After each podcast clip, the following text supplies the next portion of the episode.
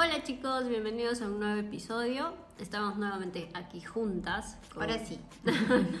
Como Marita ya lo explicó en el episodio anterior, este es un nuevo formato, estamos adquiriendo nuevas cosas, pensando nuevas cosas para ustedes.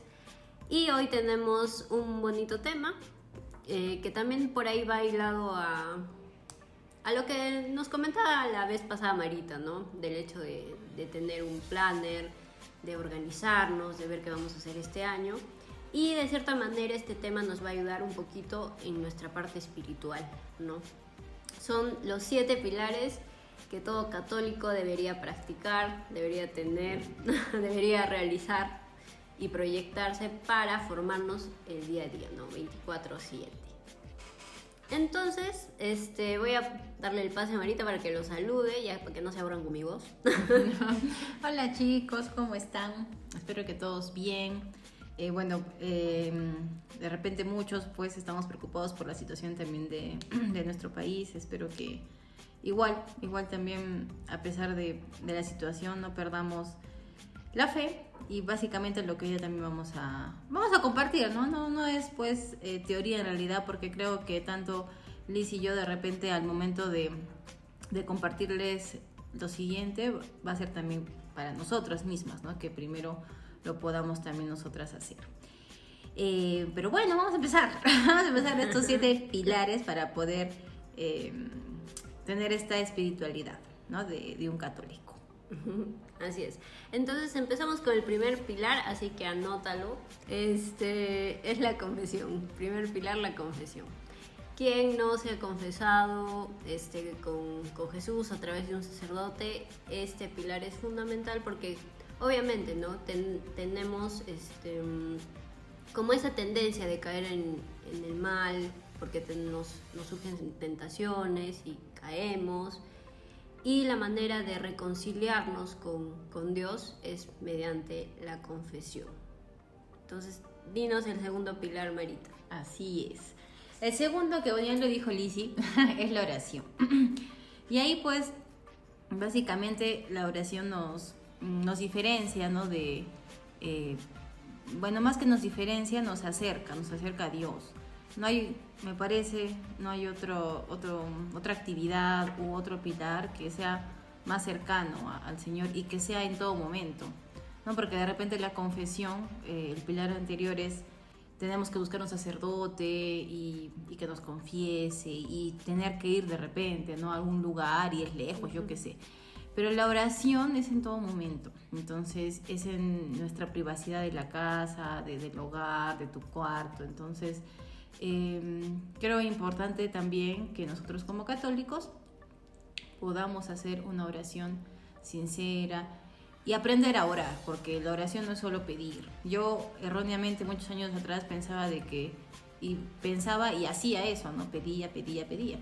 Y no había encontrado otras formas de orar, como agradecer, orar también con la, con la misma creación, con las imágenes. Entonces hay que aprender también formas también de, comunicarnos con el Señor. Así es. Como tercer pilar tenemos la Eucaristía, ¿no?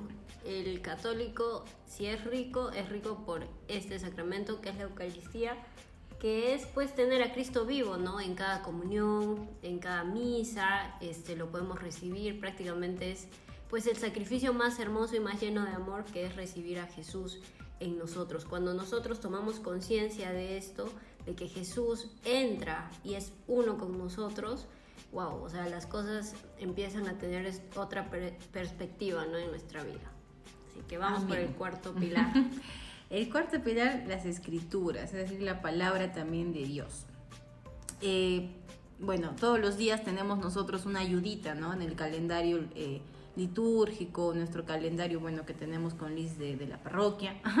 Sale cada día eh, qué lecturas son el Evangelio de cada día. Entonces nosotros podemos así empezar el día leyendo el Evangelio, leyendo la, la primera lectura, el Salmo.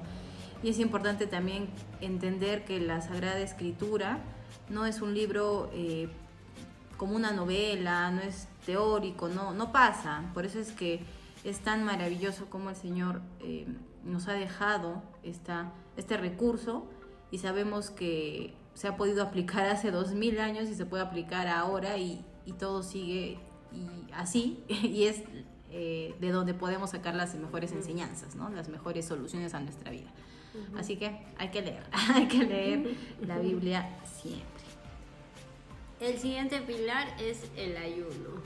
El ayuno que a veces pues nos cuesta, ¿no? Porque humanamente queremos pues comer, ¿no? Y, saciarnos, ¿no? Porque comer es un placer, ¿sí o no, Marita? Entonces, este, el ayuno es importante, ¿no? Porque de alguna manera es la mortificación de nuestro cuerpo como muestra de amor a ese sacrificio que ya comentaba antes de la Eucaristía, ¿no?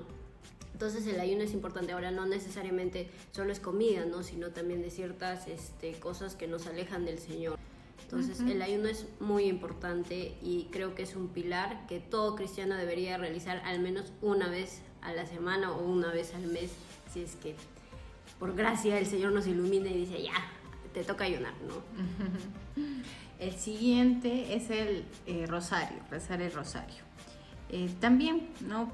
Todos los que tenemos este, este fervor a, la Virgen María, pues sabemos que, que rezando el rosario podemos de verdad encontrar muchos milagros en nuestra vida, porque María intercede por nosotros, nuestra Madre nos cuida, nos protege, entonces el mismo, el mismo Jesucristo, ¿no? Cuando en las bodas de Cana pues le hizo caso a su madre, entonces si nosotros eh, insistentes somos en el rosario y pedimos alguna gracia, pues la vamos a recibir, ¿no?